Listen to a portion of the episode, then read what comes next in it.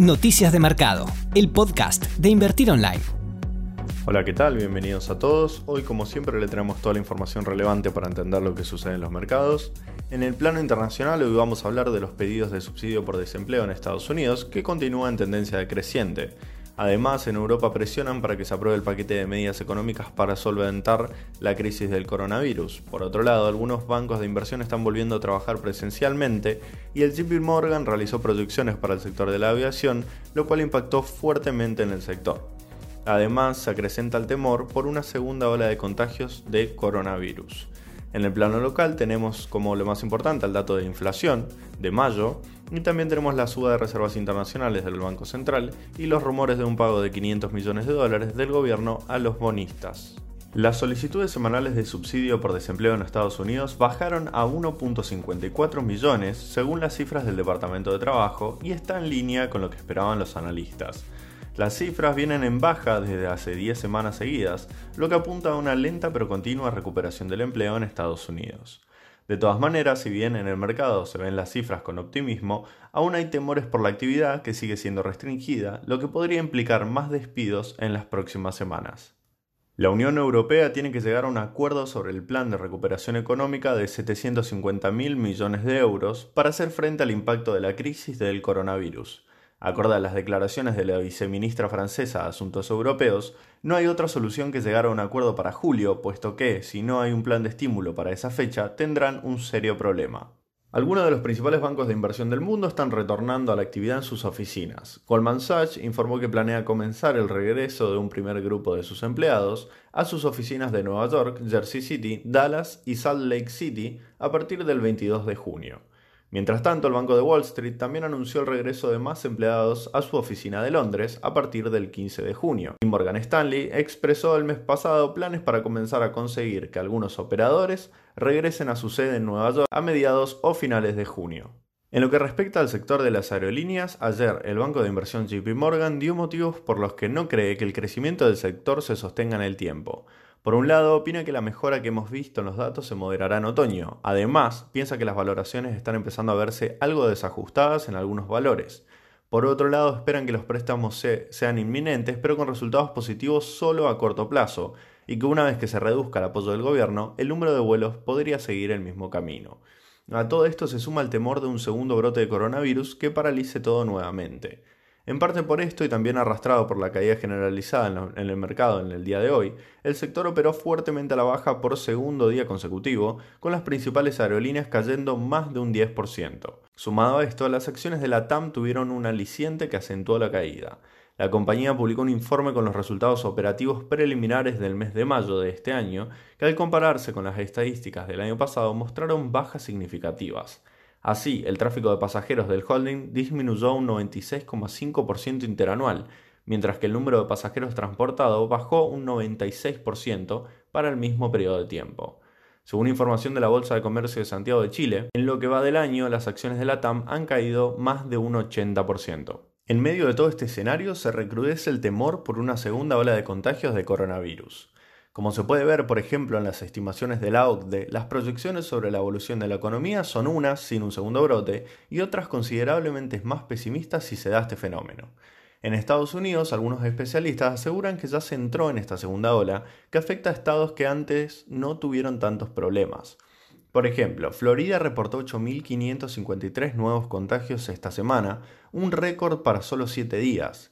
En Texas, las hospitalizaciones del martes aumentaron un 6,3%, se ubican en lo más alto desde que arrancó la pandemia y se trata del tercer aumento diario consecutivo.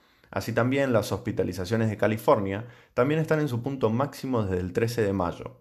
Mientras tanto, en Europa, los especialistas temen que suceda lo mismo debido a las manifestaciones multitudinarias que se realizaron en los últimos días en reclamo al asesinato de George Floyd. La mayoría de los países europeos han superado el pico del brote y están reabriendo gradualmente los negocios y las fronteras, ya que las infecciones disminuyeron en las últimas semanas. Antes de las recientes protestas, los científicos esperaban una segunda ola recién después del verano, pero las reuniones masivas podrían afectar este cálculo. En Argentina, el presidente Alberto Fernández reconoció que la velocidad de contagios es la más alta desde que la enfermedad llegó al país, por lo cual planteó que deberíamos estar en la fase 1, que es la cuarentena absoluta. No obstante, sugirió que por ahora no se adoptará esta decisión porque hay muchos sectores que tienen ansiedades legítimas y piden terminar con el confinamiento. Hace minutos nada más, el INDEC publicó la inflación de mayo, que fue del 1,5%, mismo valor que el mes de abril, como consecuencia de la cuarentena, por lo que hubo muy poca actividad económica, y que todo esto sucedió en un contexto de recesión, caída de consumo y fuerte emisión monetaria. Con este número, la inflación acumulada desde que inició el 2020 es del 11,1%, teniendo en cuenta que de los cinco meses que se miden, hubo dos de casi nula actividad y que se mantienen las tarifas de los servicios públicos congeladas. Desde el sector privado ya hablan de que en realidad lo que se está viviendo es un proceso de suba de precios contenida.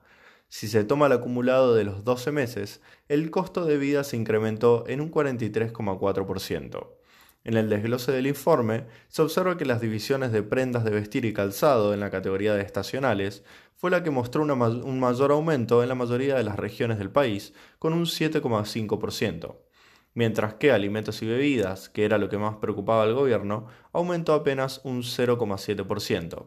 En la categoría de regulados se observó la retracción más fuerte en educación, con un menos 0,4%. En cuanto a las reservas internacionales, a partir de las restricciones que dispuso el Banco Central para el acceso al mercado de divisas, la entidad comenzó a recuperar reservas.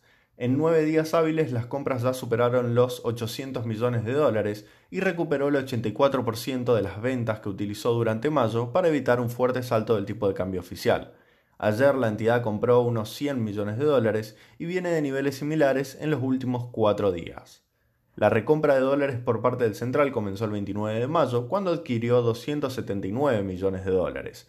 Fue el último día hábil del mes y automáticamente después de la comunicación que dispuso una serie de restricciones para las empresas que quieran acceder al mercado cambiario oficial. Por ejemplo, aquellas, compañías que hayan operado en el mercado de contado con liquidación no pueden acceder al dólar oficial y lo mismo sucede con los que hayan accedido al beneficio del gobierno para el pago de salarios. La medida fue justificada por el gobierno como algo coyuntural hasta que se arregle el tema de la deuda. La expectativa oficial es que, si se consigue un buen acuerdo con los bonistas, se vaya recuperando la confianza y esto baje la presión sobre el tipo de cambio. Según publicó Página 12, el gobierno propondrá un pago de 500 millones de dólares para el próximo año. Esto se suma a lo que circuló ayer de un posible bono con cupón atado a las exportaciones, un indicador que genera confianza en Wall Street. Se trata de una herramienta en la cual el país se compromete a desembolsar más pagos de deuda en la medida que aumenten las exportaciones. Sumado a esto, según se dio a conocer ayer, los bonistas con deuda 2005 mantendrán sus derechos adquiridos para recurrir a la justicia del segundo distrito sur de Nueva York si Argentina no paga en el futuro sus compromisos serían unos 8 mil millones de dólares reunidos entre los tenedores de los títulos par y discount lanzados durante los años del kirchnerismo para saldar la salida del default declarado en 2001 en los, en los dos canjes de 2005 y 2010. Te esperamos en la próxima edición de Noticias de Mercado, el podcast de Invertir Online. Para conocer más información visita nuestro sitio www.invertironline.com y encontrarnos en nuestras redes sociales.